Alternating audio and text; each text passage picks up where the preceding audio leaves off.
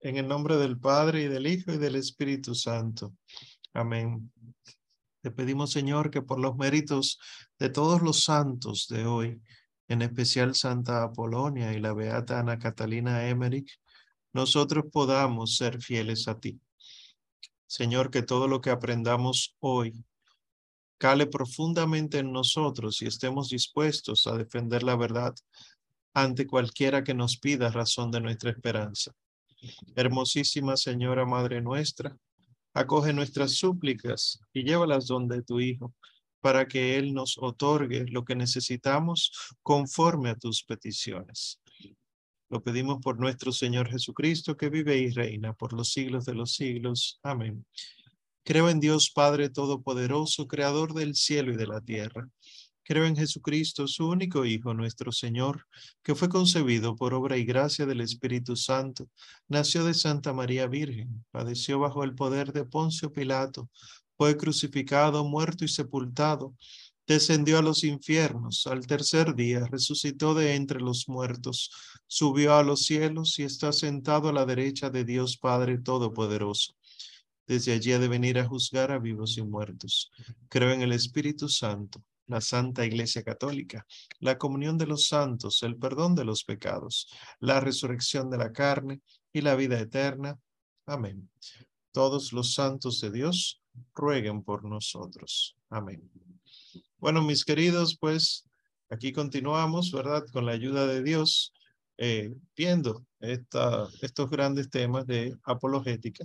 Y como les había comentado la semana pasada, pues ya hoy empezamos con unas cuestiones eh, más cercanas a la fe que conocemos, ¿verdad? Cuando digo eso es la iglesia, la Sagrada Escritura, estos temas que son de índole teológico y que normalmente reciben el ataque sobre todo de parte de cristianos no católicos, pero no solo, porque recuerden que los testigos de Jehová y los mormones no son cristianos.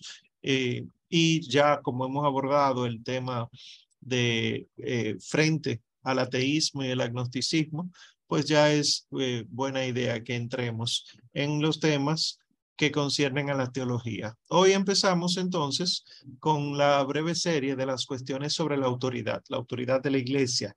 En este caso, hoy hablaremos de iglesia y papado, pero por ejemplo, la semana que viene hablaremos de la Sagrada Escritura y la Sagrada Tradición que no es solamente nosotros entenderla, sino cómo defenderlas. Pues empezando con el tema de la iglesia y, y luego entraríamos al tema del papado. Nosotros normalmente escuchamos objeciones de la siguiente forma. La iglesia católica se la inventó Constantino. Los primeros cristianos no tenían esas normas y esos ritos que ustedes usan. Las reuniones de esos cristianos eran en casas, eran asambleas de oración y eran ciudadanos comunes, no como ustedes están haciendo ahora. Esas suelen ser las objeciones. Nosotros recibimos mucha crítica porque nos dicen que nosotros nos hemos inventado la iglesia, que la iglesia católica no es la iglesia que fundó nuestro Señor Jesucristo, que la iglesia que fundó el Señor Jesucristo es algo espiritual, que está presente en el corazón de cada hombre que acepta eh, a Cristo como su Señor y Salvador. ¿Qué tiene de fondo este argumento? además de la gran herejía luterana, ¿verdad? Eh, de, de que fue porque sí, inspirado por el demonio, que decidió Martín Lutero rechazar la autoridad de la iglesia, ¿verdad? Además de eso, de fondo, el sustrato, lo que tiene estos argumentos es que se desconoce la historia de la iglesia que existe fuera de las fuentes bíblicas. Ustedes saben, y lo veremos la semana que viene, si Dios así lo quiere, que las fuentes bíblicas, es decir, los textos de la Sagrada Escritura, especialmente el Nuevo Testamento, ¿verdad? No son las únicas fuentes de la verdad, porque muchas cosas no quedaron por escrito, ¿verdad? Pues las personas que dicen, ustedes inventaron la iglesia, están basándose solamente en las fuentes bíblicas y desconocen las, los textos extrabíblicos. O sea, no solamente eso, también desconocen cómo hay que interpretar los textos bíblicos, porque nada de lo que está en la Biblia contradice la realidad de la iglesia visible, ¿verdad? Entonces, ¿cómo nosotros debemos fundamentar la respuesta ante aquellos que nos acusan? Recuerden que esto es apologética. ¿Verdad? Uno recibe cierta pasión, cierto deseo de, de eh, ojalá se vaya, porque hay gente que piensa así. No, recuerden que estas personas son hijos amados de Dios que eh, necesitan la conversión, ¿verdad? Y por lo tanto uno tiene que usar argumentos para convencerlos, argumentos verdaderos. Por lo tanto, uno lo que tiene que hacer frente a este tipo de objeciones es explicar el origen teológico bíblico e histórico de la iglesia. Explicar que la iglesia no nace de los escritos bíblicos, sino que la Biblia nace de la realidad que se llama iglesia. Fue la iglesia que quiso crear una Biblia. Eso hay que explicárselo a quienes argumentan así. Y de ser necesario, también hay que explicar cómo fue el desarrollo histórico de la iglesia en tiempos del emperador Constantino. Porque ustedes ven, lamentablemente sucede año tras año, eh, cuando se acerca la Semana Santa, empiezan a pasar documentales por, por los canales de televisión, etcétera, sobre cómo Constantino decidió eh, declarar a la Iglesia Católica como la religión oficial del imperio, porque él veía que el imperio estaba destruyéndose y fue una movida política de su parte. Y hay gente que termina creyéndose eso. Sin embargo, cuando uno lee los textos de la época, que uno descubre que la iglesia tenía una realidad específica, que el imperio tenía una realidad específica y que la manera en la que eh, la iglesia existía dentro del imperio y y ahora en tiempos de Constantino, pues es imposible que uno piense que Constantino se inventó la iglesia. Pero para eso hay que demostrar la existencia de estos textos y uno también conocerlos, ¿verdad? Eh, recuerden que el apologista, el apologeta tiene que saber de, de, de historia, de Biblia, etc. Entonces, ¿qué es lo primero que hay que hacer cuando uno va a hablar con alguien que entiende que uno es idólatra porque pertenece a la Iglesia Católica. Lo primero es exponer la existencia de la Iglesia sin arrogancia, con humildad. No como si yo soy el autor de la iglesia y yo tengo que defenderla sí o sí, y si la ofenden, yo debo asumirlo como algo personal, porque recuerden que estas personas suelen hacerlo en su ignorancia. No ignorancia involuntaria, muchas veces es voluntaria, pero es ignorancia. Por lo tanto, yo debo defender eh, la defensa que pongo de la iglesia no puede ser apasionada eh, con tal de llevarle la contraria al otro, sino con firmeza, ¿verdad? Pero con caridad, con mucha humildad. Es decir, que el otro entienda que está siendo escuchado y que la corrección no es para llevarle la contraria, sino diciéndole, no, mira, tu argumento por este lado no, no, no está bien, por esto, esto, esto. Ah, mira, yo no sabía. Suele ser la respuesta cuando uno lo expone con cierta humildad. Por lo tanto, debemos hablar de la iglesia no como que la construimos, sino como que somos piedras de la iglesia, como dicen los santos apóstoles, San Pedro, por ejemplo, piedras de la iglesia, piedras vivas. Y quién fue que instituyó a la iglesia, nosotros tenemos que saber que ha sido el Señor Jesús quien instituyó a la iglesia. El Señor Jesús instituye a la iglesia como cuerpo visible, con las notas características de santidad, unidad y apostolicidad. ¿Qué está queriendo decir esto? Cristo, el Señor, fue que dijo, que sería, vendría a ser, vendría a existir la iglesia. Y la iglesia sería santa, católica, apostólica y una. Y entonces, otra cosa que ayuda en muchas ocasiones, y esto lo, de, lo dicen muchos apologistas, es que cuando estemos hablando de la iglesia, no expongamos solamente los triunfos de la iglesia, Yo soy uno que a mí me encanta hablar de cómo la iglesia fundó las universidades, eh, creó los métodos de investigación, los hospitales. A mí me encanta hablar de eso. Pero también es bueno mencionar los fallos que ha habido. ¿Por qué? Porque se muestra el poder de Dios. No a pesar de los hombres, sino a pesar de la debilidad de los hombres porque obviamente no es a pesar de los hombres, del ser humano, que la iglesia existe. Dios no obliga a la gente a hacer iglesia, sino que invita a hacer iglesia. Y así entonces se muestra el poder de Dios, la gracia de Dios actuando a través de los siglos. Ahora sí hay que tener claro dos cosas. Primero, que el Señor Jesús, cuando instituye la iglesia, la instituye con autoridad y con poder de dirección. Es decir, la iglesia no es instituida por el Señor Jesús para que sea una ONG. La iglesia no es una institución más en el mundo, sino que es la institución que iba a guiar al mundo a la salvación. No son opciones. Esa es la, lo que, eso es lo que mandó a, hacer el Señor y por. Oh, Ah, ya, entró otra vez, Ya he vuelto, mis disculpas. ¿Dónde se quedaron? Eh, que no es una ONG de la iglesia, fue por ahí Ah, perfecto, perfecto. Gracias, Arsen. Bueno, pues eh, no tengo idea por qué se desconectado, pero aquí estamos. Vamos a... ¿Están viendo la pantalla? Es que está hablando de la iglesia. No.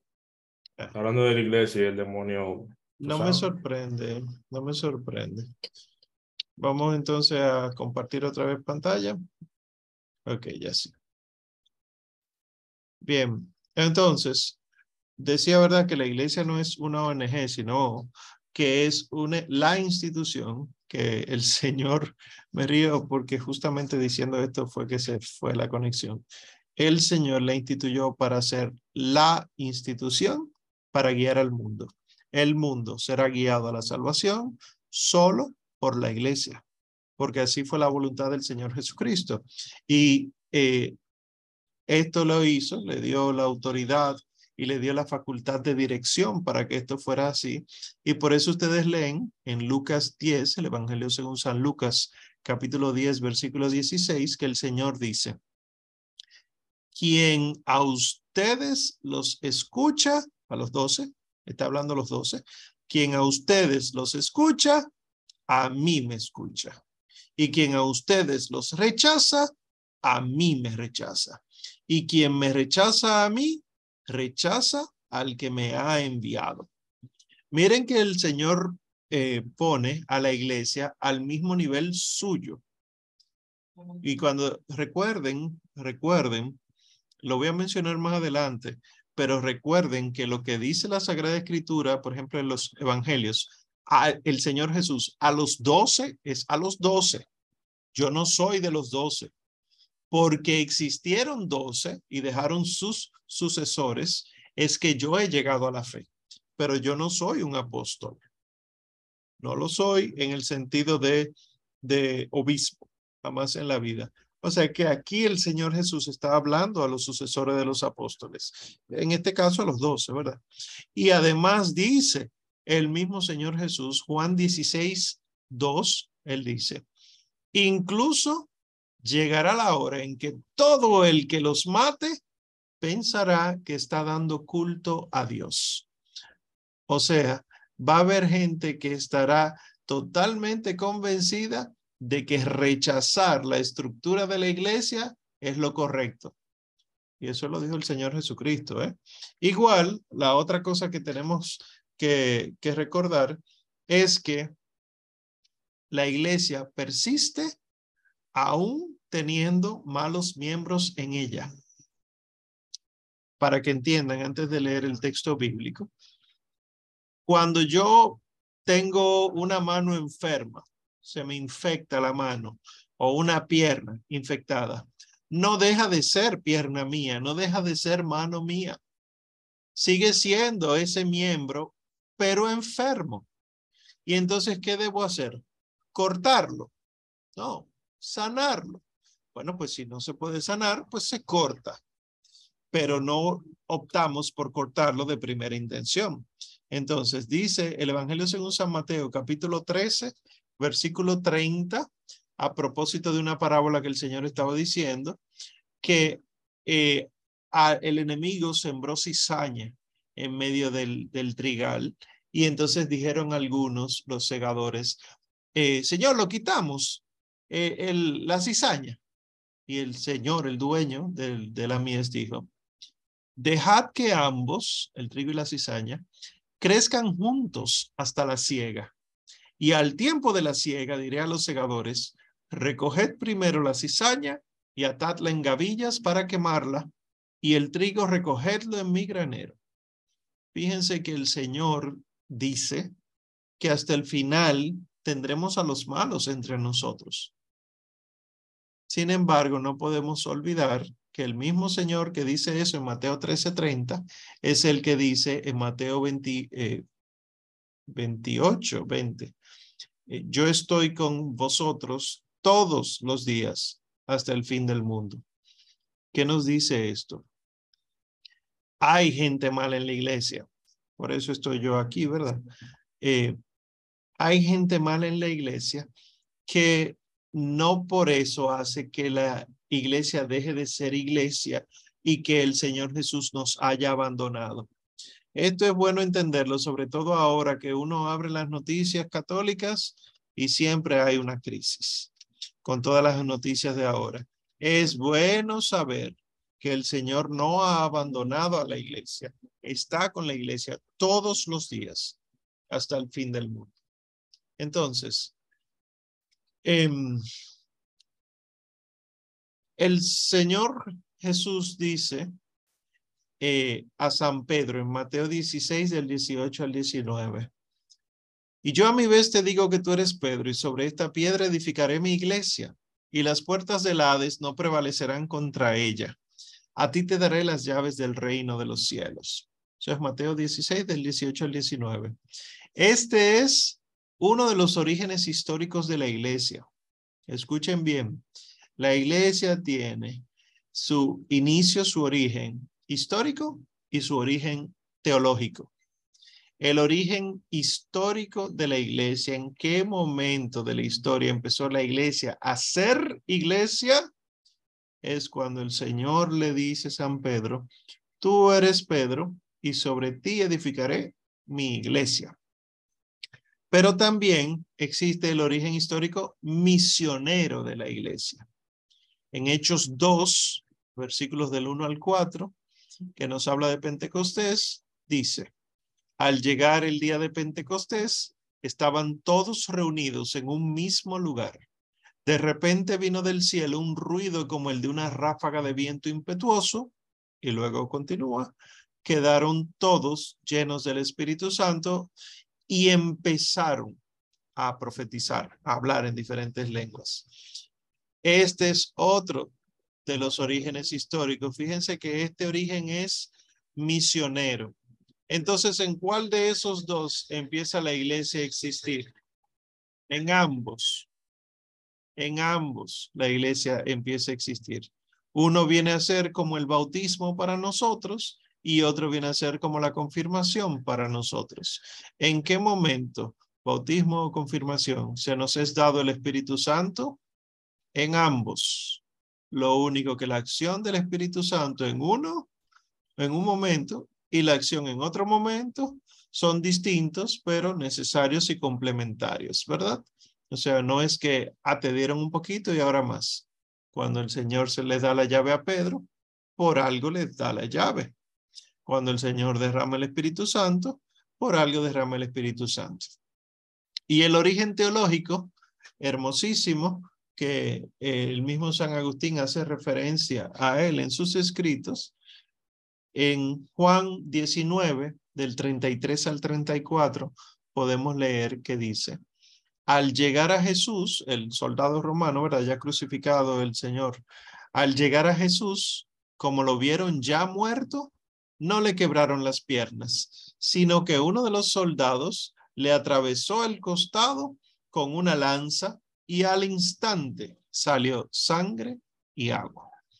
San Agustín dice en ese momento, del costado abierto de Cristo colgado del madero, nacieron los sacramentos de la iglesia o nació la iglesia. Y esto eh, es hermosísimo porque San Agustín lo que hace es comparar a Cristo con el nuevo Adán. Es decir, o, decir que Cristo es el nuevo Adán y lo compara con el antiguo Adán.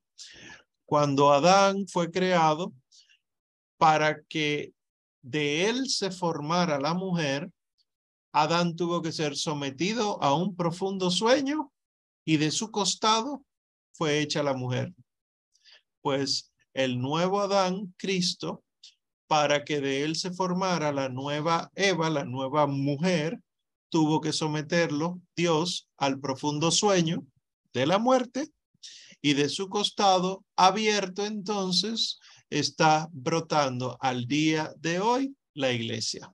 Ese costado permaneció abierto. Ustedes lo pueden ver en los santos evangelios cuando el resucitado se aparece y ustedes conocen, ¿verdad? El, el texto de ocho días después de la resurrección que se le aparece a Santo Tomás apóstol y le dice, introduce tu mano en mi costado.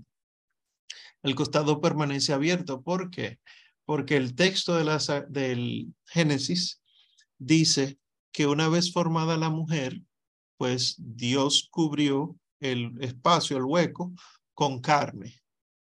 Sin embargo, todavía esta mujer hermosísima es y todavía está siendo formada porque no es solamente los que ya vivieron en Cristo o los que estamos viviendo en Cristo, sino los que vendrán a vivir en nuestro Señor Jesucristo. Y por eso el libro del Apocalipsis hermosamente describe a esa mujer de Cristo, a esa esposa de Cristo, como la iglesia ataviada en vestido de lino blanco, brilloso, que eso seríamos nosotros. Entonces, fíjense que la iglesia no es cualquier cosa cuando un eh, cristiano no católico nos ataca con respecto de qué es la iglesia y la irrespetan de cierta manera, nosotros tenemos que tener claro que la iglesia no es una institución humana y punto, y que la iglesia no es una institución divina y punto, sino que es divina porque le ha instituido Dios para sí mismo y humana porque Cristo, Dios y hombre, ¿verdad? La instituye, pero también porque nosotros somos la iglesia. Interesantemente, el Evangelio según San Mateo, capítulo 18, versículo 17 dice, si les desoye a ellos, esto es con respecto de la corrección fraterna, ¿eh? Ustedes recuerdan que el Señor dice, si un hermano eh, peca, corrígelo a solas. Si no hace caso, entonces llama a dos o tres hermanos y corrígelo con ellos. Y aquí sigue. Si le desoye a ellos, o sea, si no le hace caso a esos hermanos, díselo a la comunidad. Y si hasta a la comunidad desoye, sea para ti como el gentil y el publicano. Lo curioso es que en griego, eh, la palabra comunidad, el griego original de los, del Evangelio, dice eclesía. Y, y fíjense que se lo pongo ahí en la diapositiva en blanco. Díselo a la comunidad, eclesía, y luego, eh, y si hasta la comunidad, eclesías. Eclesía es de donde viene la palabra iglesia. Es decir, ¿qué está diciendo el evangelista eh, San Mateo cuando nos cuenta esto que dijo el Señor? Que si tú lo corriges a solas y no te hace caso, y tú lo corriges con dos hermanos y no hace caso, la última instancia es la iglesia. Y si hasta a la iglesia desoye, entonces ya no hay nada que hacer, no hay nada por encima de la iglesia. Y dice, que sea para ti como el gentil, como el publicano. ¿Qué es esto? Un necio. El publicano es el necio porque sabe lo que tiene que hacer y no lo hace. Y el gentil, pues, es un idólatra. Entonces, el que no se somete al juicio de la iglesia, está diciendo esto, el que no se somete al juicio de la iglesia termina siendo un publicano, un gentil. Entonces, nosotros tenemos que saber que la iglesia tiene autoridad ¿Por qué? Porque nosotros lo decimos. No, porque el mismo Señor Jesucristo la ha dado. Eh, el, eh, perdón, primera de Timoteo, capítulo 3, versículos del 14 al 15 dice que la iglesia es la casa de Dios. La casa de Dios, que es la iglesia de Dios vivo, y no solamente lo llama casa de Dios, sino que San Pablo dice a Timoteo, a San Timoteo, que la iglesia es columna y fundamento de la verdad. No es cualquier cosa, es columna y fundamento de la verdad. Es decir, es la base de la verdad revelada. Es el sostén de la verdad revelada. Tengan esto claro, porque lo que está diciendo el Señor Jesucristo, que es la verdad, Él es la verdad, yo soy el camino, la verdad y la vida, es que Él se somete al juicio de la iglesia, no porque él está por debajo de la iglesia, sino porque la iglesia es él. San Pedro dice también que la iglesia es casa de Dios en primera de Pedro 4, 17. Y una aclaración que la decía hace un momentito. Lo que el Señor Jesús decía a los doce, no necesariamente nos lo está diciendo a nosotros, ¿eh? Porque miren lo que dice Lucas 8:10. A vosotros se os ha dado el conocer los misterios del reino de Dios. A los demás solo en parábolas. Es decir, no es verdad que todo lo que dice el Evangelio es para mí. Sí, es para mí en cuanto a que yo tengo que poner en práctica las cosas, pero no es que a ustedes le doy la potestad de exorcizar, me lo está diciendo a mí. Claro que no. Eso lo está diciendo los doce, porque lo está diciendo en ese momento y a ellos. Por lo tanto, si el Señor dice a ustedes, a los doce, se les ha dado el poder conocer los misterios del reino y a los demás solamente en parábolas, ¿quién nos explicará las parábolas? Aquellos a quienes se les explicó los misterios del reino. Por lo tanto, un verdadero cristiano tiene que eh, someterse a lo que se conoce como magisterio apostólico. El magisterio apostólico, es decir, el, el, magisterio es lo que la enseñanza que hacen los que saben, es decir, los profesores, los maestros. El magisterio apostólico es la enseñanza de los apóstoles. No conocemos al Señor Jesús si no es por los apóstoles. Y este magisterio llama a la unidad siempre. Y no es una unidad solo de creyentes, sino también una unidad de doctrina, ¿eh? Porque nosotros hemos caído en el error. Fíjense que eso es lo que se estaba celebrando hace una semana, el, el, el octavario por la unidad de los cristianos.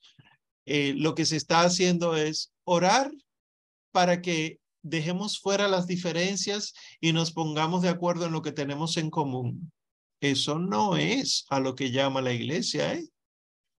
El Señor Jesús no llama a eso. El Señor Jesús dice que sean uno, ¿verdad? Lo que dice el Evangelio según San Juan capítulo 17, que sean uno, Padre, como tú y yo somos uno.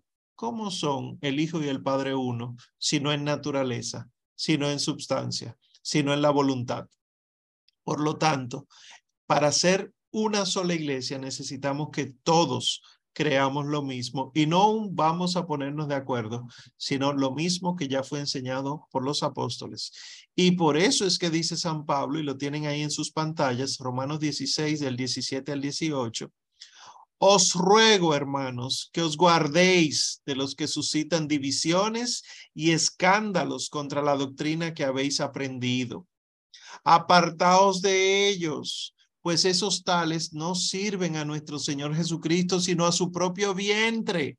Y por medio de suaves palabras y lisonjas, seducen los corazones de los sencillos. Y ustedes ven que eso es lo que pasa. Te ponen palabras bonitas, aquí dice suaves palabras, eh, las suaves palabras y también las lisonjas, eulogio, eulogia, dice el griego, es decir, el hablar bonito, esto es lo que ha convencido a mucha gente de abandonar a la Iglesia Católica y, y entonces empiezan a decir que no importa, lo importante es el Cristo que te están predicando ahora que todos tenemos en nuestro corazón. Eso no es cierto. Y ese mismo San Pablo que dice en la carta a los romanos eso, dice en Primera de Corintios 1:10, él pide que no haya entre ustedes divisiones, antes bien estén unidos en una misma mentalidad y un mismo juicio. Y el original griego, la, cuando dice divisiones, lo escribe de la siguiente manera. Esquismata, de donde viene la palabra cisma. Que no haya cismas, que no haya separaciones. Sin embargo, hemos visto entonces, sobre todo a partir de la deformación luterana, que lo que más hay es divisiones dentro de la fe cristiana, pero que si nosotros no hacemos caso de lo que la iglesia siempre ha enseñado con respecto de estas cosas, vamos nosotros también a ceder ante el juego de la lisonja, ante el juego de las suaves palabras, y es lo que vemos nosotros en muchas comunidades nuestras. Ustedes han visto, probablemente lo han experimentado, que nosotros empezamos a predicar como los eh, cristianos no católicos. Empezamos a cantar cantos como los cristianos no católicos. Ya nuestros cantos se han vaciado de contenido teológico. Y ahora lo que estamos tomando son frases breves que apelan mucho a las emociones y las repetimos, y las repetimos, y las repetimos, y eso se convierten en nuestros cantos preferidos de adoración, supuestamente. Pero la gente no está aprendiendo de la fe porque se ha vaciado la predicación de teología. Se ha vaciado el canto de la teología y así entonces nuestras prédicas se parecen más a las de los protestantes. Nos hemos protestantizado por estar ignorando la, que la iglesia tiene autoridad. Y otra cosa que hay que aclarar con respecto de la iglesia, que la iglesia del Señor Jesucristo no deja de ser iglesia de nuestro Señor Jesucristo solo porque haya pecadores. El ejemplo que les di del, miembro enfermo en el cuerpo sigue siendo miembro tuyo. Y por eso entonces nosotros tenemos que acordarnos, eh, considerar, por ejemplo, de cuando San Pedro niega tres veces al Señor Jesucristo. Pedro, dice el texto, eh, de Mateo 26, 75, después de la tercera negación, Pedro se acordó de aquello que le había dicho Jesús, antes que el gallo cante me habrás negado tres veces, y saliendo fuera rompió a llorar amargamente. Ese San Pedro que niega es aquel a quien el Señor le dice, Simón de Juan, ¿me amas más que estos? Le dice él, sí, Señor, tú sabes que te quiero. Le dice Jesús, apacienta mis corderos, en Juan 21, 15. Es decir, que porque San Pedro haya negado al Señor, ya entonces no sirve, no existen los apóstoles. Y pensamos en San Pedro, pero absolutamente todos abandonaron al Señor Jesucristo, de los apóstoles hablo, hablo, menos San Juan. Es decir, ¿qué pasó ahí? Siguen siendo los apóstoles, siguen siendo los elegidos, que se portaron mal. Pues lo mismo nosotros podemos verlo a lo largo de la historia del pueblo de Israel en el Antiguo Testamento. ¿Cuántos de los patriarcas se portaron mal?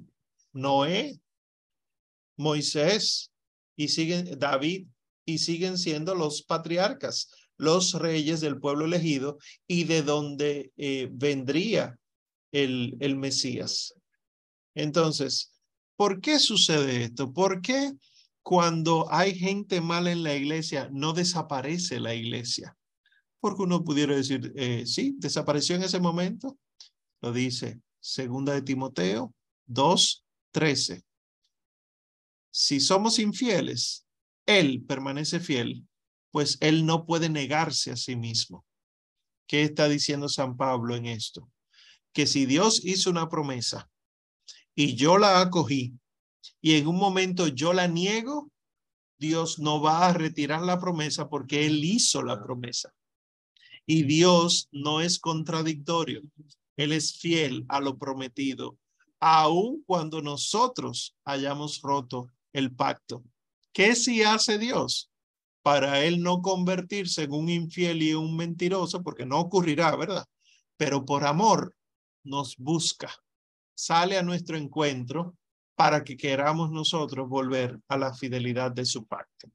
Entonces, la iglesia sigue siendo iglesia, aunque haya gente mala. Todo esto porque la objeción era la iglesia cuando Constantino dejó de ser la iglesia, etcétera. No, el, el periodo constantiniano de la iglesia no fue el peor periodo de la historia, como quiera. ¿eh? Ustedes lo saben mejor que yo porque, ¿verdad? Vieron eh, historia de la iglesia. Pero fíjense cómo se agarran de cualquier cosita para decir que la iglesia no es la iglesia. Sí lo es. La instituye Cristo en esos tres momentos teológicos e históricos y tienen estas cualidades la iglesia. Y entonces, esta iglesia, y esto ténganlo siempre en mente, incluso para su vida personal, es decir, para su oración, su meditación. Esta iglesia a la que pertenecemos es el mismísimo cuerpo de Cristo. ¿Cómo así? Ustedes recordarán que antes de San Pablo convertirse, él perseguía a los cristianos. Y en sus persecuciones, la primera gran persecución que él hace, que está en los Hechos de los Apóstoles capítulo 9, él pide cartas para ir a perseguir a los cristianos. Dice el texto, Saulo se presentó al sumo sacerdote y le pidió cartas para las sinagogas de Damasco, para que si encontraba algunos seguidores del camino, en ese momento se llamaba así el cristianismo, hombres o mujeres, los pudiera llevar atados a Jerusalén. Y oigan bien el, testimonio. Sucedió que yendo de camino, cuando estaba cerca de Damasco, de repente le rodeó una luz venida del cielo. Cayó en tierra y oyó una voz que le decía, Saúl o Saulo, Saulo, Saulo, ¿por qué me persigues? Y él respondió, ¿quién eres, Señor? Y él, yo soy Jesús, a quien tú persigues. Yo no sé si, ustedes se habían fijado en eso. Saulo no perseguía a Jesús, Saulo perseguía a la iglesia. ¿Qué quería saber Saulo de Jesús si ni siquiera lo conoció? Cuando eh, es martirizado San Esteban, dice los Hechos de los Apóstoles, Saulo era un jovencito. Por lo tanto, Saulo no conoció personalmente al Señor Jesús caminando aquí en la tierra. Por lo tanto, Saulo persiguió a la iglesia.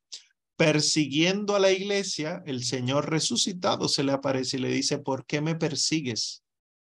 ¿Quién eres? Yo soy Jesús a quien tú persigues. Por lo tanto, perseguir a la iglesia es perseguir a Cristo. ¿Qué? Pero eso es impresionante. Ya el mismo Señor lo había dicho y nosotros no sabemos eso. El Evangelio según San Mateo, capítulo 25, de los versículos del 31 al 46, cuando el Señor está hablando del juicio final, dice, en cada ocasión, cuando hicisteis a uno de estos hermanos míos más pequeño, ¿cuánto hiciste, perdón? A mí me lo hicisteis. Es decir, nosotros sabemos que hacer el bien a la iglesia es hacerle el bien a Cristo. Hacerle el mal a la iglesia es hacerle el mal a Cristo. Interesantemente, mucha gente cree que puede decirle sí a Cristo y no a la iglesia y no sabe que es una contradicción. Porque si Cristo es la cabeza y la iglesia es el cuerpo, ¿cómo tú le puedes decir a alguien, yo te amo, pero yo te amo de la cabeza, del cuello para arriba solamente? No, yo te amo a ti, tu persona, todo tu cuerpo, tu ser. Pues así mismo Cristo. Cristo ha querido darse a sí mismo un cuerpo místico y esta es la iglesia. Y concluyo, concluyo este tema con San Agustín de Hipona, un ejemplo básico de cómo la iglesia es indispensable para nosotros creer. Él dice, yo en verdad no creería en el Evangelio si a ello no me moviera la autoridad de la Iglesia Católica. San Agustín está diciendo que nosotros creemos porque la Iglesia nos dice qué es lo que hay que creer. Si la Iglesia no va a suceder, ¿verdad? Porque sería una contradicción con los dos mil años de fe. Pero si la iglesia dice, no creemos en el limbo, no creemos en el limbo, punto. Realmente nosotros no creemos en el limbo como lo entiende mucha gente, un estado neutro donde no llega la misericordia de Dios. A lo que sí se llama desde la antigüedad limbo de los santos padres, era a ese lugar a donde iban todos los difuntos antes de que el cielo se abriera. Eso sí, pero repito la frase de San Agustín, yo en verdad no creería en el Evangelio si a ello no me moviera la autoridad de la Iglesia Católica.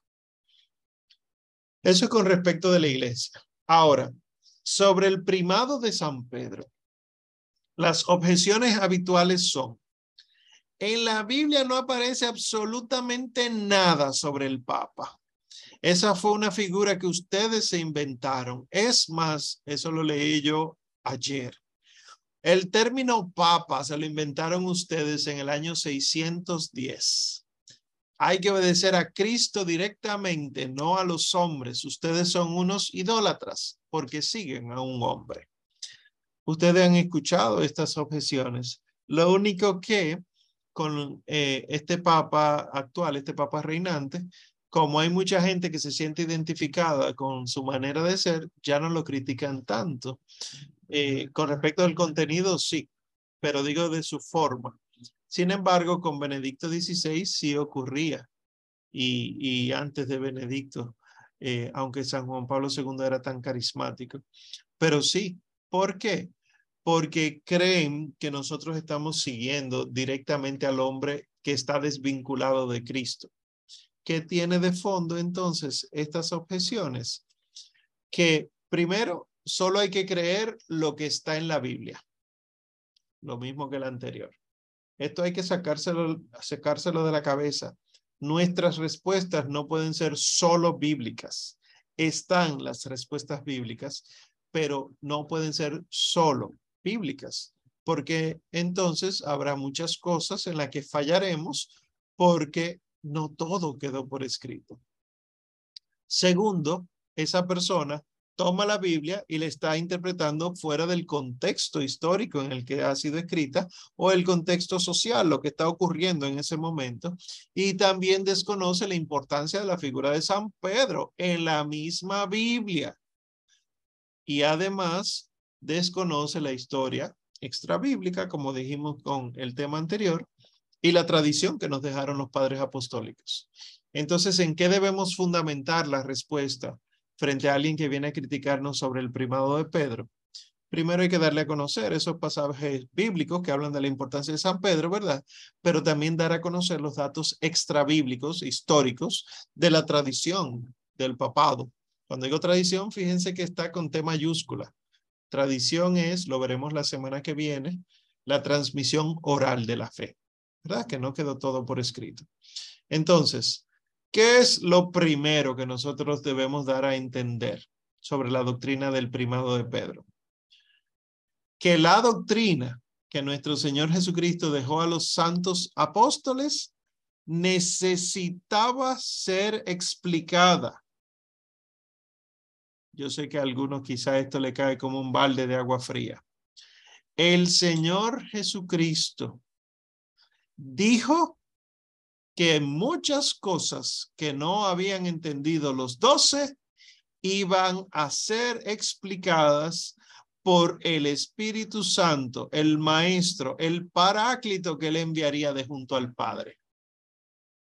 Y por eso Juan 14, del 25 al 26, dice, el Señor Jesús dice, os he dicho estas cosas estando entre vosotros pero el Paráclito, el Espíritu Santo que el Padre enviará en mi nombre, os lo enseñará todo y os recordará todo lo que yo os he dicho. Me detengo para explicar esto. Las enseñanzas que el Señor Jesús dio a los doce, eso se llama la revelación, ¿verdad? La revelación que el Señor Jesús dio a los doce fue entera.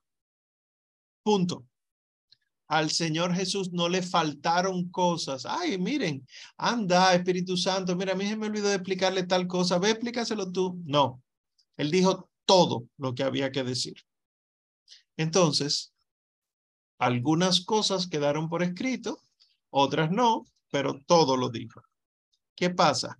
Que diciéndolo todo, no quería decir que los doce entendieron todo. Entonces, el Espíritu Santo, como lo enseña la iglesia, es el pedagogo. Es el que iba a tomar a los doce y los iba a encaminar para ir explicándoles todo. Y esto es lo que, los, lo que nosotros conocemos como que la doctrina del Señor tenía que ser explicada por el Espíritu Santo. Es por el entendimiento que tenían los apóstoles en ese momento. Además, los apóstoles tenían que enseñarnos las cosas. Es decir, mis queridos, yo espero que ustedes lo sepan eso. El Señor Jesús dijo, Evangelio según San Mateo, capítulo 28, versículo 20, a los doce les dice, enséñenles a guardar todo lo que yo les he mandado. Quiere decir que yo no puedo conocer a Cristo directamente y sin los apóstoles. No puedo. Porque la fe nuestra es apostólica y no porque lo decidimos, es que no hay de otra. Ahora, de esos doce, y cuando digo los doce, ¿verdad? Ya ha sido eh, muerto Judas el Iscariote y ha sido sustituido por San Matías. De esos doce, ¿cuántos escribieron? Cinco. San Mateo, San Juan, Santiago, San Pedro y San Judas Tadeo. Solamente cinco de ellos escribieron algo. Y obviamente no lo escribieron todo. Por lo tanto, si de doce a los que se le enseñó todo. Solo cinco dejaron algo por escrito. Solo con esto que voy a, decir, esto que dije, voy a preguntar. ¿Es posible que esté escrito todo lo que el Señor dijo? Imposible. Por eso vemos al, al mismo San Juan decir en el capítulo 20 de su Evangelio, Juan 20, del 30 al 31, Jesús realizó en presencia de los discípulos otras muchas señales que no están escritas en este libro. Estas han sido escritas para que creáis que Jesús es el Cristo, el Hijo de Dios, y para que creyendo tengáis vida en su nombre. Y ese mismo apóstol, un capítulo más adelante, el último capítulo del Evangelio, él dice, Juan 21, 24, 25, este es el discípulo que da testimonio de estas cosas y que las ha escrito. Hay además otras muchas cosas que hizo Jesús. Si se escribieran una por una, pienso que ni todo el mundo bastaría para contener los libros que se escribieran. Entonces, nosotros no podemos ser, la iglesia lo dice, es uno de los primeros eh, numerales del catecismo del 92, dice, nosotros no somos la religión del libro. Por lo tanto, ¿cómo es posible que un católico crea que todo está toda la verdad revelada está contenida en la Biblia? Es imposible. Hay muchas cosas, diría yo la mayoría, que fueron transmitidas de manera oral y que quedaron, las que quedaron por escrito, como dice ahí Juan 20 del 30 al 31, para que creamos que Jesús es el Cristo, el Hijo de Dios, y para que creyendo tengamos en Él vida vida en su nombre. Entonces, teniendo estas cosas claras, nosotros tenemos que saber que San Pedro es, después del Señor Jesucristo, la figura más importante del Nuevo Testamento. Nosotros vemos en, en San Pedro que él encabeza todas las listas del Nuevo Testamento. Cuando el Señor Jesús llama a los doce, en el Evangelio según San Mateo capítulo 10, en San Marcos capítulo 3, en San Lucas capítulo 6, y cuando se vuelven a mencionar los doce en Hechos 1, siempre en la cabeza de la lista está San Pedro. Incluso en algunas ocasiones, la Sagrada Escritura, en lugar de decir los doce, dice Simón Pedro y sus compañeros. Eso está en Lucas 9:32, Marcos 16:7 y Hechos 2.37. Y San Pedro suele ser el vocero del colegio de los apóstoles. Es decir, San Pedro es el que toma la palabra, toma la iniciativa. En Mateo 18, 21, en Marcos 8, 29, en Lucas 8, 45, en Lucas 12, 41, en Juan 6, del 68 al 69, San Pedro es el que toma la iniciativa y toma la palabra.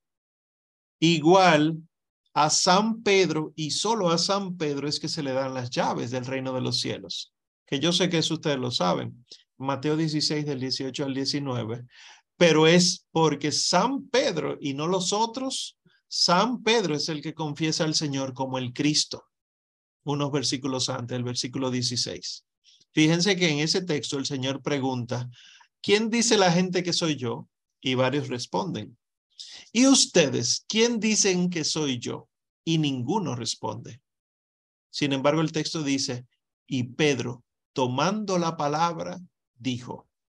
Es decir, que hay una iniciativa de haber confesado al Señor Jesús como el Cristo, el ungido. Y asimismo entonces, ese mismo San Pedro es el que, cuando el Señor dice, muchachos, adelántense a la otra orilla, yo voy luego, y empieza la tormenta en la mitad de la noche, ¿verdad? La cuarta vigilia, dice el texto en Mateo eh, 14, 28, nosotros vemos que es San Pedro que dice, Señor, si eres tú, manda que yo camine sobre las aguas. ¿Por qué San Pedro toma esto? Y lo mismo no sé si se han fijado que en un momento en la predicación del Señor Jesús se agolpa mucha gente alrededor del Señor y el Señor tiene que subirse en una barca y predicar desde la barca. El texto dice, Lucas 5.3, que es la barca de Pedro. El, oigan las implicaciones teológicas de lo que voy a decir. El Señor Jesús predica a la multitud desde la barca de Pedro. Es decir, la iglesia siempre ha sido considerada la barca de Pedro, el, arca donde San Pedro es el que guía el timón. Es decir, que el pueblo, el mundo, conocerá de Cristo solo desde la iglesia, que es dirigida por San Pedro. Igual en Marcos 16, 7, cuando los, las mujeres van a buscar al Señor resucitado, bueno, al cuerpo del Señor y no lo encuentran y descubren que está resucitado, los ángeles le dicen, vayan y díganle a los discípulos y a Pedro que él ha resucitado. ¿Por qué esta deferencia? Y lo mismo entonces San Pablo. San Pablo en su proceso de conversión, que ustedes lo pueden leer en el primer capítulo de la carta a los Gálatas, San Pablo cuenta su testimonio con mucha frecuencia en el Nuevo Testamento. Él dice que luego de, de que se le cayeran las escamas de los ojos, ¿verdad? Que se retira al desierto. Y en el desierto entonces empieza su proceso de conversión, muy probablemente acompañado, porque así como el Señor Jesús llamó a Ananías, en Damasco para que fuera donde Saulo y lo curara y se convirtiera, etcétera. Se retira al desierto y dice que vuelve, el texto dice que vuelve a la ciudad santa de Jerusalén a encontrarse con Pedro y dura 15 días con él. Es decir, San Pablo, antes de empezar su proceso de, de evangelización, lo primero que hace es ir a consultarse con San Pedro para que San Pedro le confirme la fe. Y por último, a San Pedro es que se le aparece el resucitado antes que a los otros apóstoles. Yo no sé si ustedes se han fijado, y eso lo dicen los textos bíblicos, por ejemplo, Lucas 24, del 33 al 35, si alguno de ustedes pertenece a la hermandad de Maús, sabrá que ese es el capítulo que suelen leer, ¿verdad? Lucas 24 cuando los dos discípulos en Emaús se dan cuenta de que es el Señor Jesús, ¿verdad? Que lo conocen eh, en la fracción del pan, se ponen de pie, salen corriendo hacia la ciudad santa Y dicen ellos, lo dicen, es verdad, ha resucitado el Señor y se le ha aparecido a Pedro. Ese es el testimonio que dicen. Busquen para que ustedes vean cuál es el testimonio de los dos de Maús. No es solamente la presencia eucarística, que sí, que es importantísima, sino además que Pedro es el primero a quien se le aparece. Y lo mismo dice, eh, por ejemplo, San Pablo. San Pablo en Primera Corintios 15, él dice que yo le estoy predicando a ustedes lo que a mi vez yo he recibido, que el Señor Jesús murió, padeció, fue sepultado, resucitó al tercer día según las escrituras, se le apareció a Pedro y a 500 hermanos y luego de un tiempo se le apareció a Santiago y a otros. Al primero el que se le aparece, según el testimonio de Primera de Corintios, es a San Pedro.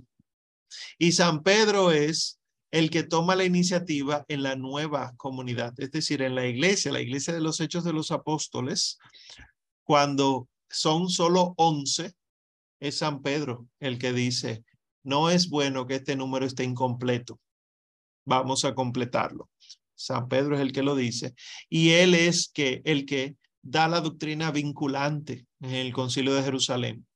Recuerden que el concilio de Jerusalén, el capítulo 15 de los Hechos de los Apóstoles, eh, es sobre el tema de, de si los gentiles que vienen a la fe cristiana primero tienen que ser judíos, ¿verdad? Circuncidarse.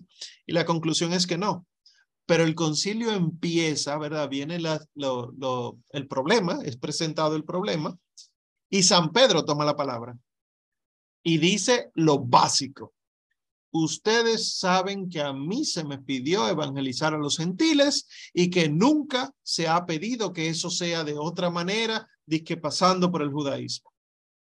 Y explicando esa doctrina, lo básico de la fe, entonces Santiago toma la palabra y dice, no, pues siendo esto así, no podemos permitir que se escandalice, y se concluye con un documento la doctrina vinculante es obligatorio que todo el que estaba ahí obedeciera a San Pedro en eso y así concluyó el, primer concilio de la iglesia, la da San Pedro. Y además, él es el que está encargado de confirmar a los hermanos en la fe y pastorear a la iglesia, como dicen respectivamente Lucas 22 del 31 al 32 y Juan 21 del 15 al 17. Un dato curioso el nombre de San Pedro, en cualquiera de sus variantes, ¿verdad? Simón, Pedro, Simón Pedro, Cefas, aparece 195 veces en todo el Nuevo Testamento. Y el segundo nombre más frecuente es el de San Juan y solo aparece 29 veces. Miren a ver si es importante la figura de San Pedro en la Sagrada Escritura y obviamente en la primera comunidad. Entonces, solamente explicaremos dos textos bíblicos para entender el primado de Pedro. Y de ahí entonces vemos que es necesario que haya una cabeza. Y esta cabeza entonces históricamente tuvo su sede en Antioquía y luego se muda para Roma. Cuando el Señor, eh, eh, cuando hubo las persecuciones, San Pedro sale hacia Roma, ¿verdad? Y allá en Roma encontró dificultad y se devuelve y devolviéndose entonces se le aparece el Señor Jesús caminando con la cruz, como tengo yo esta imagen aquí eh, a, mi izquierda, el Señor Jesús cargando con la cruz, caminando, dirigiéndose hacia Roma. Y San Pedro, cuenta la tradición, lo ve y dice, Domine, quo vadis? Señor, ¿a dónde vas? Y dice la tradición que el, eh, el Señor Jesús dijo, a Roma, a morir de nuevo. Y entonces San Pedro entiende perfectamente y se devuelve hacia Roma. Y allá evangeliza y muere como su Señor. De hecho, San Pedro fue condenado a morir crucificado y crucificándolo, San Pedro pidió que lo voltearan porque él no era digno de morir como su maestro. Y por eso entonces San Pedro es crucificado boca abajo. Pues eh, con, todo esto, esto nos lo, nos lo cuenta la tradición, nos lo cuenta Papías de Roma, nos lo cuenta Ireneo de León, nuestro santo patrono, el de esta escuela, que todo esto pasó y que luego entonces la sucesión, es decir, después de, de San Pedro, se quedó Lino, San Lino. Después de San Lino, pues se quedó San Anacleto o Cleto también. Y luego de Cleto o Anacleto siguió Clemente, que, San Clemente de Roma, que son los sucesores de San Pedro y que al día de hoy lo tenemos. No hay una verdadera iglesia que carezca de sucesores de San Pedro. La verdadera iglesia tiene que tener el sucesor de San Pedro. Y eso es lo que dicen los padres de la iglesia. San Ireneo dicen, eh, dice, perdón, aquellos que dicen que son la verdadera iglesia, que me muestren la sucesión apostólica desde San Pedro. Y es verdad. Y gracias a San Ireneo de León es que tenemos la primera lista de, los de los papas de la iglesia, hasta su época, obviamente pero gracias a él la tenemos. Y por eso ustedes pueden encontrar en internet y en todas partes esta, este famoso cuadro con todos los papas que ha habido en la iglesia hasta el 266, ¿verdad? Entonces, eh, tomando dos textos bíblicos, vamos a ver que eh, a propósito de, cómo resolvíamos el argumento, las objeciones, ¿verdad? De, del, del que nos criticaba el tema de la mala interpretación, de interpretar incorrectamente un texto bíblico. Por ejemplo, Mateo 10, del 2 al 4. Dice el texto, es una lista, punto. Al Señor acababa de llamar a los doce y dice, punto y seguido, los nombres de los doce apóstoles son estos. Primero Simón, llamado Pedro, y su hermano Andrés, Santiago el de Zebedeo y su hermano Juan, Felipe y Bartolomé, Tomás y Mateo el publicano, Santiago el de Alfeo y Tadeo, Simón el cananeo y Judas el Iscariote, el mismo que le entregó. Ustedes ven ahí, ¿verdad? Que Simón Pedro está encabezando la lista. Pero no es eso lo que quiero que veamos, sino esto de primero Simón. En, en griego, el griego original del Nuevo Testamento dice protos Simón. El protos Simón, dirá alguno conocedor de ustedes, pero Protos es un vino, sí, el, la, lo primero que se saca, pero eso se llama Protos. Pues esto de primero Simón, nosotros nos damos cuenta de que no es una lista de números ordinales, no se está enumerando algo, porque si ustedes se fijan, vuelvan al texto, dice, primero Simón, llamado Pedro, y su hermano Andrés, pero después no dice ni segundo, tercero, cuarto, ni tampoco luego, después y después de este. Nada más dice, primero Simón, llamado Pedro, y su hermano Andrés, Santiago el de Cebedeo, su hermano, no están enumerándolos.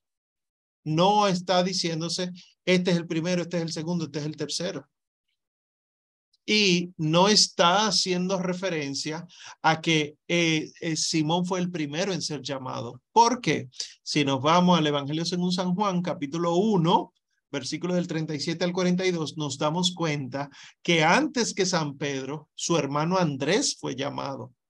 El texto dice, los dos discípulos le oyeron hablar así a San Juan el Bautista y siguieron a Jesús y entonces lo seguían. Ustedes recuerdan que el Señor se da cuenta. ¿Y ustedes qué quieren? Maestro, ¿dónde vives? Y él le dice, ven y verás. Bueno, pues fueron, vieron dónde vivía y se quedaron con él aquel día. Oigan el texto. Era más o menos la hora décima.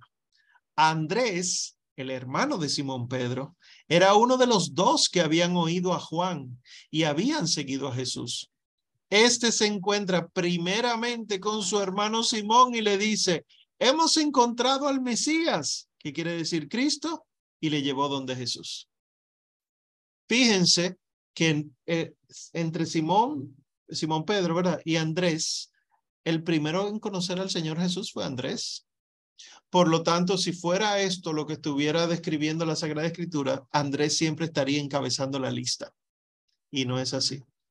Y si ustedes se van al lexicón, el compendio, el léxico, le decimos en español, de la, del Nuevo Testamento en griego, ustedes descubrirán que protos Simón, primero Simón, eh, protos lo que significa es el que encabeza un grupo. El como diríamos, el primero, el del principio. ¿Saben cómo se dice en español justamente? El del principio, el principal. Y también de ahí viene la palabra el príncipe. De ahí entonces ustedes han escuchado que de San Pedro se dice que él es el príncipe de los apóstoles. Es decir, el cabeza de ellos y el principal de ellos. Y el otro texto que ustedes lo han visto en muchas ocasiones es eh, luego de, haber negado al Señor, el Señor, San Pedro negó al Señor, el Señor muere y resucita, el resucitado entonces, caminando por la playa junto a Simón Pedro, le da la oportunidad de redimirse, redimir sus negaciones. Eh, Pedro me amas, ¿verdad? Esto es Juan 21, del 15 al 17. Estos tres versículos son impresionantes. Dice el texto. Después de haber comido, dice Jesús a Simón Pedro, Simón de Juan, ¿me amas más que estos? Le dice él, sí, Señor, tú sabes que te quiero. Le dice Jesús, apacienta mis corderos. Vuelve a decirle por segunda vez, Simón de Juan, ¿me amas? Le dice él, sí, Señor, tú sabes que te quiero. Le dice Jesús, apacienta mis ovejas. Le dice por tercera vez, Simón de Juan, ¿me quieres? Se entristeció Pedro de que le preguntase por tercera vez, ¿me quieres? Y le dijo, Señor, tú lo sabes todo, tú sabes que te quiero. Le dice Jesús, apacienta mis ovejas. Miren qué interesante digo una aclaración por si, por si acaso alguno no lo sabe. Esto de Simón de Juan, Simón hijo de Juan, eh, hijo de, en hebreo se dice Bar, hijo de Juan se dice Barjona. Barjona es eh, el apellido, diríamos, si fuera ahora, ¿verdad? Eh, yo, por ejemplo, de segundo apellido soy de Moya, porque originalmente los de Moya eran de un pueblo que se llama Moya, en España, entonces a esos son los de Moya y termina siendo eh, apellido, ¿verdad? Por la, por la toponimia, pero hay muchos otros apellidos que son así, eh, hijo de. Por ejemplo, en español hemos heredado la EZ con las variantes de al principio, al final de los apellidos para decir hijo de. Hijo de Fernando, Fernández. Hijo de Hernando, Hernández. Hijo de Martín, Martínez etcétera. Pues en hebreo, Bar se pone adelante, Bar Jona quiere decir hijo de Juan, hijo de Joan o de Jonás, y de ahí, por ejemplo, tenemos eh, que los judíos hacen el Bar Mitzvah, hijos de la ley, porque es el momento en que ellos, se, el, el jovencito, tiene que dedicarse al cumplimiento de la ley, el Bar Mitzvah. Bueno, pues eh, aquí viendo la explicación del texto, entonces, Simón, hijo de Juan, si ustedes se fijan, no es al azar. Y si nos vamos a los textos, al texto original en, en griego, nosotros vemos que tú me quieres y yo te quiero. Ah, pues cuida mis corderos. Es como un poco extraño esta conclusión. Pues aunque nosotros vemos normalmente la traducción al español de apacienta tres veces, apacienta, apacienta, apacienta, una cosa es apacentar y otra pastorear.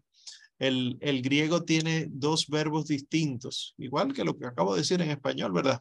Una cosa es dar de comer, apacentar, y otra, llevar y cuidar para que los, los, los depredadores no se coman las ovejas, no se coman a los corderitos, etcétera. Eso es pastorear. Y lo otro que hay que notar es que cuando dice apacienta las tres veces, en una ocasión dice corderos eh, y, y en dos ocasiones dice ovejas. No es lo mismo el cordero y la oveja. El cordero es el jovencito. La oveja es ya la adulta.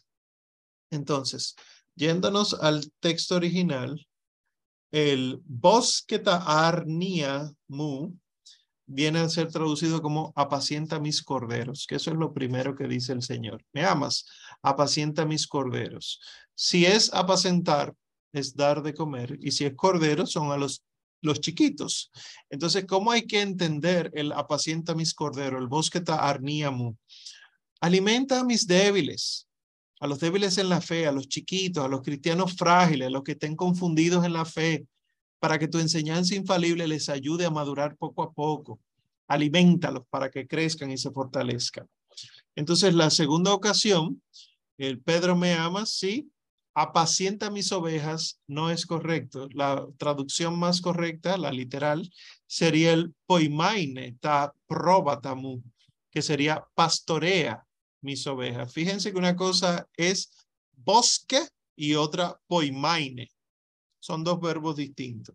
El verbo poimaine eh, se traduce como pastorea.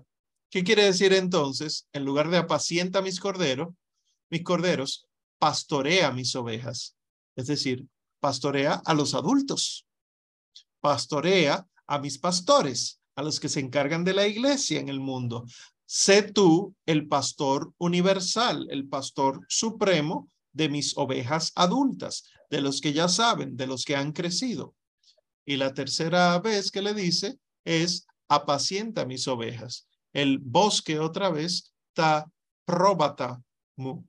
Es decir, es el verbo del primero y el complemento eh, indirecto del segundo, es decir, apacienta a los grandes. ¿Qué quiere decir? Que los pastores deben ser alimentados por San Pedro. Alimenta a mis pastores espiritualmente con tu enseñanza y tus decisiones, porque tú y yo tenemos un mismo sentir y parecer y formamos una sola cabeza del rebaño que yo te encargo. Esto es lo que está diciendo básicamente el Señor.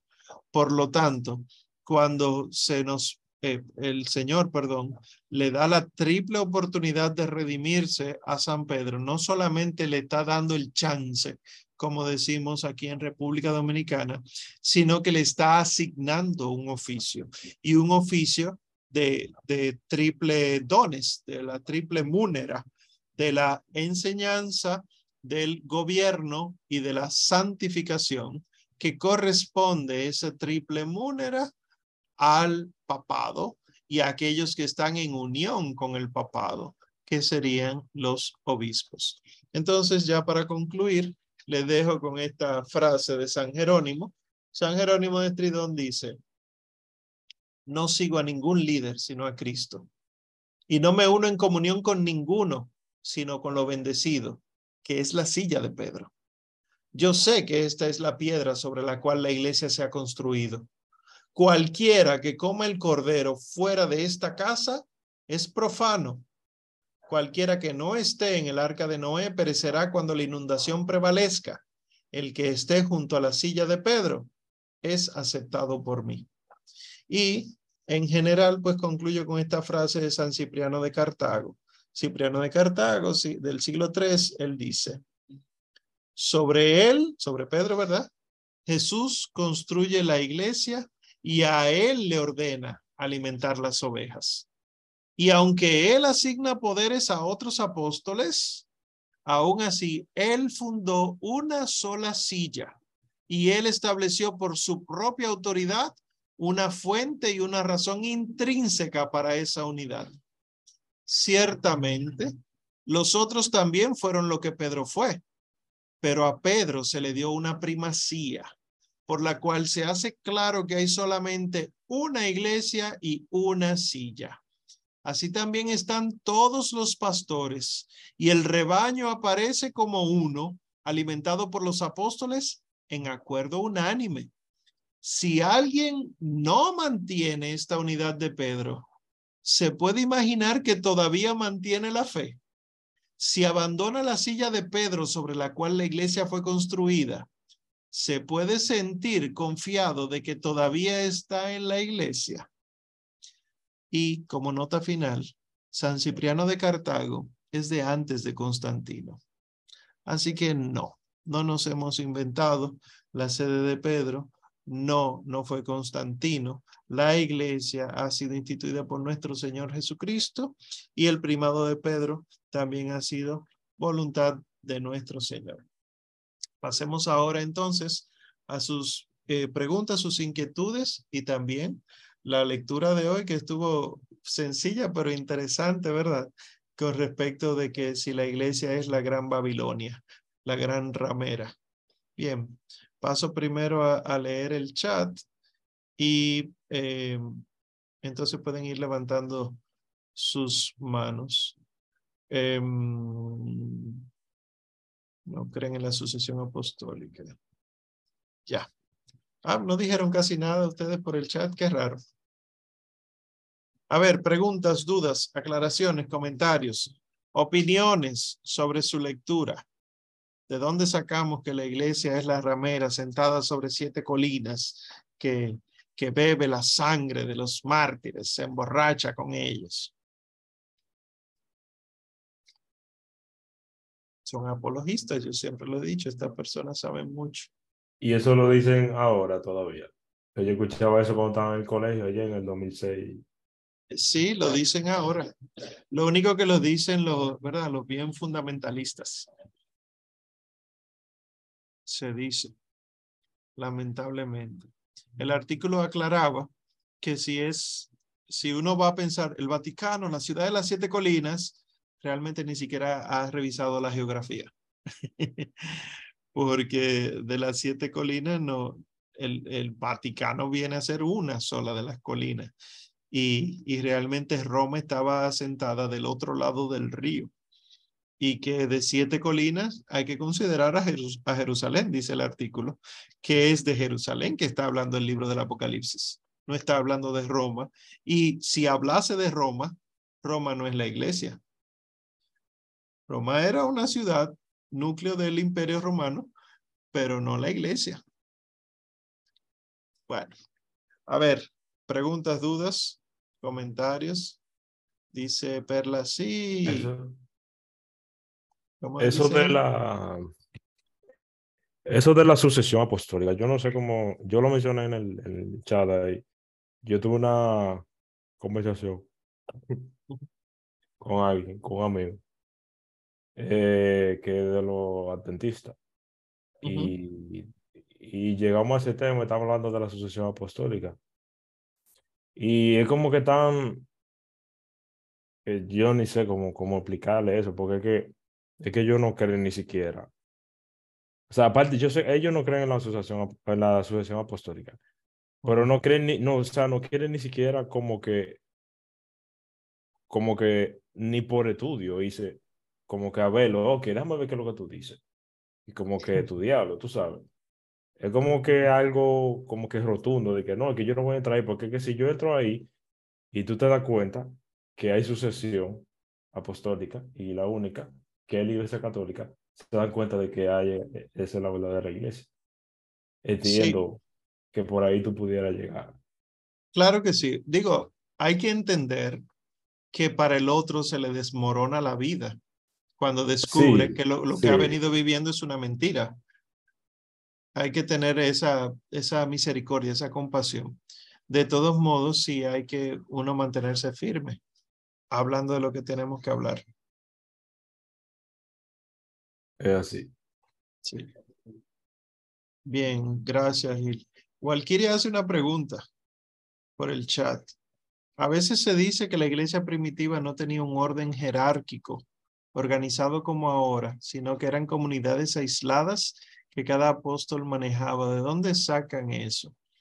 Déjame decirles que cuando yo tomé la materia de ecumenismo, una de las veces que la tomé, eh, un libro de lectura obligatoria que nos daban es un libro que se titula, lo tengo ahí eh, guardado, Las iglesias que los apóstoles nos dejaron.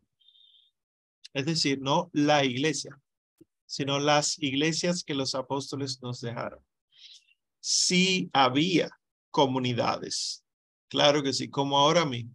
Es decir, eh, yo no me sé las diócesis de los que no son de aquí de, de República Dominicana, pero eh, eh, la diócesis de, de Lafayette no tiene idea de cómo es la diócesis de Santo Domingo. La iglesia de, de, la Florida no está eh, sabiendo cómo está la iglesia en, en, en Santo Domingo. Pero eso no quiere decir que sean iglesias diferentes. Son autónomas en el sentido de que hay un pastor cabeza de ellas, pero no autónomas en que pueden hacer lo que les da la gana. Eh, y al principio las iglesias, las comunidades eclesiales también se llamaban, no es que cada una hacía lo que le daba la gana, sino que todas celebraban lo mismo y que estas comunidades sí estuvieron aisladas por el tema de, De, la evangelización. No es lo mismo tantos cristianos de ahora que los primeros cristianos que eran poquitos. San Pablo iba de un sitio a otro y tenía que caminar muchísimo, pero no es que fueran otra cosa. Y las comunidades en las casas no las hacía informales. Si ustedes han visto, por ejemplo, el, Ministerio del Amparo del Altísimo ha publicado en Instagram eh, las Domus Ecclesiae, eso es las casas que eran dedicadas para hacer iglesia, no eran casas donde vivían familias, sino que familias donaban sus casas y obviamente tenía que vivir alguien en la casa para eh, atenderla, pero había un atrio que era donde se hacía el compartir, un patio interior diríamos, pero había una habitación que se vaciaba y se ponía como baptisterio y la sala principal era donde se celebraba la Eucaristía y el altar estaba pegado de la pared y era de piedra, no era de que la mesa en la que comían antes. Y había diáconos, uno se ponía adelante con el, el presbítero y otro atrás coordinando con el pueblo para que el pueblo se callara y se tuviera de pie cuando tenía que ponerse de pie. Es decir, que no es verdad que eran de que casas como ahora donde están, viven las familias y se hace cualquier cosita. No, imagínense que ustedes, yo, nuestra casa la donamos, ¿verdad? Como dice Gil por el chat, para allá es que vamos de nuevo. Como hay tanta persecución, imagínense que los sistemas de gobierno de este mundo vienen a clausurar las iglesias. Yo dono mi casa y no es verdad que la misa se va a celebrar en el comedor donde yo como. Para nada. Sino que una de las habitaciones se va a adecuar para celebrar los santos sacramentos. Eso era lo que se hacía. Entonces, la Domus Ecclesia más antigua que hay ahora mismo, descubierta por la, arqueología, es la Domus Europa, que eh, es de los primeros siglos de la iglesia. Y la Domus Europa están todos los testimonios de cómo era. Y si ustedes se leen la Dida G, me parece haberla mencionado en algún momento, ese breve catecismo que se atribuye a los apóstoles, la Dida G describe cómo debe ser la celebración. Bien. Eso, eh, eso me recuerda, creo que era ayer, eh, la de los mártires de Japón. Sí, los mártires de Japón. Que a Japón llegó el catolicismo y permaneció mucho tiempo. ¿Fue, a Japón? sí, en Japón. No, en Japón que como que llegó y como que por las persecuciones que había, eh, permaneció el catolicismo porque mucha gente mantuvo la fe, ¿verdad? Y se reunían era escondido. Sí, y 200 a pesar, A pesar de todo eso, eh, permanecieron. Y es como que eso de que la primera comunidad, que estaban cada una por su lado, pero estaban celebrando lo mismo. O sea, era como que y, dice... Y había una casa para el culto. Es decir, no era, ¿dónde la vamos a hacer ahora? No, no, había una casa dedicada para el culto, los sacramentos y la gente salía, el cristiano salía e identificaba esas casas por los símbolos que yo les mencioné. El ancla, ¿verdad? Que es la cruz con una curva debajo, o el pescadito, que eh, del griego ictis, que es un, acróstico de Jesús, Christus, eh, Teos, Gios, Sóteros. Jesucristo, Hijo de Dios Salvador, en griego. Y entonces la gente pensaba, ah, estos son marineros, pero los cristianos sabían que no, que eran sencillamente símbolos de ellos. Perfecto. Para, que tú veas. Sí. Salvatore, tiene la mano levantada. Buenas noches, adelante. Buenas noches, bendiciones para todos. Amén. Omar, una, una pregunta eh, más inquietud que tengo. Como católico, como cristiano católico, eh, después ya del bautismo, de la confirmación, ya en obligación, eh, ya en obligaciones nuestras, vemos primero de Pedro 3.15 y en el catequismo 12.85, que tenemos la razón de nuestra fe, es decir, defender nuestra fe. La razón, claramente, con, como tú lo hiciste al inicio de, de, esta, de esta clase, con corduras, con amor, porque no se trata de ganar una batalla, sino de ganar un alma, ¿verdad? Llevarla a la, a la verdad al otro, a la otra persona. Ahora, me parece, quiero que tú, eso que tú me aclares, nosotros como católicos cristianos hemos dejado por esto mismo, para no dar razón a nuestra fe, hemos dejado de, de otras eh, nominaciones, como los protestantes estos, apoderarse de palabras como cristiano. Cuando tú a veces le dices uno, ah, tú eres católico, yo soy cristiano. Como nosotros los católicos nos sabemos cristianos. Es decir, que hemos dejado de que palabras que son nuestras, porque venimos de la verdadera iglesia, fundada por Cristo, así seguidores de Cristo, somos cristianos por antemano, y aparte católicos, porque es universal. Pero hemos dejado eh, con nuestras eh, falta a veces de, o quizá por falta de conocimiento, o a veces para evitar, muchos católicos no, no, nos retiramos y no damos frente a la razón de que es que nuestra, nuestra fe. ¿Es así o no es así? eso que quiere que tú me aclares me saca de esta, esta duda, Omar. Y gracias. No, gracias a ti. Sí, realmente hemos permitido que se roben los, no solamente palabras, eh, eh, hasta actitudes. Hemos permitido que se roben y todo eso por otras cosas. Es decir, a nosotros se nos ha metido en la cabeza, a, a los católicos, eh, la idea de que nosotros somos culpables del mal que ha ocurrido a lo largo de muchos años. Es decir, se nos ha inculcado un complejo de culpa. Que la Inquisición, que las cruzadas, que Galileo, que no sé qué cosa. Y hay muchísimos católicos que están convencidos de que es así. Entonces, cuando tú logras que un católico se acompleje, entonces obviamente les roban muchas cosas. Eh, nos han robado el nombre de cristianos. Eh, ¿Tú eres cristiano? Sí, ¿dónde te congregas? Ah, en la parroquia tal. Ah, no, tú eres católico. Eh, y somos cristianos católicos, ¿verdad? Diría San Paciano de Barcelona. Cristiano es mi nombre, católico mi apellido. Eh, igual, por ejemplo, evangélico.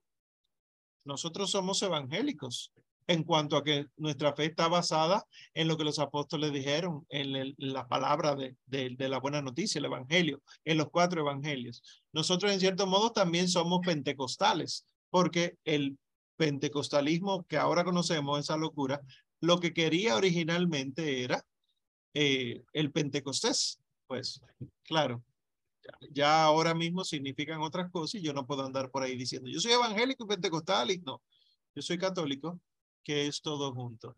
Pero sí, nos han robado eso y decía no solamente palabras, porque por ejemplo, yo ahora mismo salgo con una Biblia o me paso todo el día con una Biblia y la gente va a decir, ah, usted es un hermano, usted es un varón, varón de Dios. Y cuando te oyen predicando, ah, no, el varón, aunque tú seas católico, eh, la, la, la hermana, la pastora, porque se ha asociado eso. ¿Por qué? Lamentablemente, y todo esto, el complejo de culpa y toda la presión masónica que hay, el católico es el que cree en Cristo a su manera, sin compromiso, que bebe, come, eh, escucha cualquier tipo de música del mundo, ese es el católico. Y el ser católico de verdad, eso no existe, eso es un unicornio. Un católico así como los primeros cristianos, eso no existe, eso es en la mente de ustedes. Hasta que se encuentran con alguien que es católico de verdad y en lugar de decir, oh caramba, un católico de verdad, dice, tú sí eres rígido, Tú no puedes ser así. Eh, y es un problema. Gracias, eh, Salvatore, por eso. Eh, dice Elías Ovalles, en el chat. Que lo que pasa es que la iglesia en sus primeros siglos estaba en el vientre, así como Jesús estuvo en el vientre de María, por eso se reunían en catacumbas. Es una manera de verlo, sí, pero sabiendo que eh, era una iglesia joven, no una iglesia fetal. Es decir, no era indefensa. Era una iglesia que fue enviada en Pentecostés y que en Pentecostés abrió la boca a San Pedro y tres mil hombres se convirtieron. Entonces, al pasar en, a las catacumbas, era más bien porque estaban en el seno del imperio. En lugar de estar en Grecia, el imperio fue, fueron al imperio allá en Roma y en, los, en las principales ciudades, ahí eran sumamente perseguidos. Las famosas persecuciones, no sé si ustedes saben, eh, quizá algunos recuerden de historia de la iglesia, las persecuciones que empezaron a hacer los primeros emperadores, empezando con Nerón, ¿verdad? No eran en el imperio entero, era en Roma. Y, y luego entonces se extendieron a algunas ciudades importantes del imperio, como pasaba en Alejandría, por ejemplo. Hubo persecuciones en Cartago. Y luego entonces, con los otros emperadores que fueron muy malos, Trajano, Diocleciano, Vespasiano, entonces se extendieron por el imperio entero. Pero piensen, por ejemplo, con las persecuciones de Nerón, como en Alejandría no estaban siendo perseguidos. Y por eso nosotros vemos testimonios, por ejemplo, de San Cipriano de Cartago, hablando abiertamente cuando en otras ciudades estaban siendo perseguidos sus hermanos. Esto hay que tomarlo en cuenta eh, porque no es una iglesia indefensa. Sí, ¿verdad? Pudiéramos verlo como en el vientre, ¿verdad?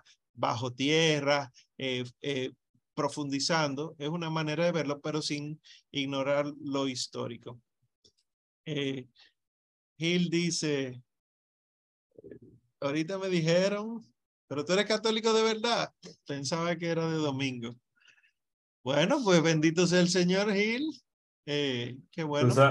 ¿Tú sabes, por qué quien me contestó eso? Eh, fue porque andaba con una persona y se montó en mi carro. Entonces yo tengo una imagen de la Virgen en el, en el asiento del pasajero. De adelante. Y está como que, es como que ahí mismo. Mucha gente que no es católica, ¿verdad? O, o simplemente no que como que, wow, o sea, como que es como, como que demasiado y saltó con eso, yo como que, eh, ok. Sí. Y cuando uno mira hacia atrás, hasta la propia vida de uno, eh, uno realmente no era católico eh, en el sentido profundo de la palabra.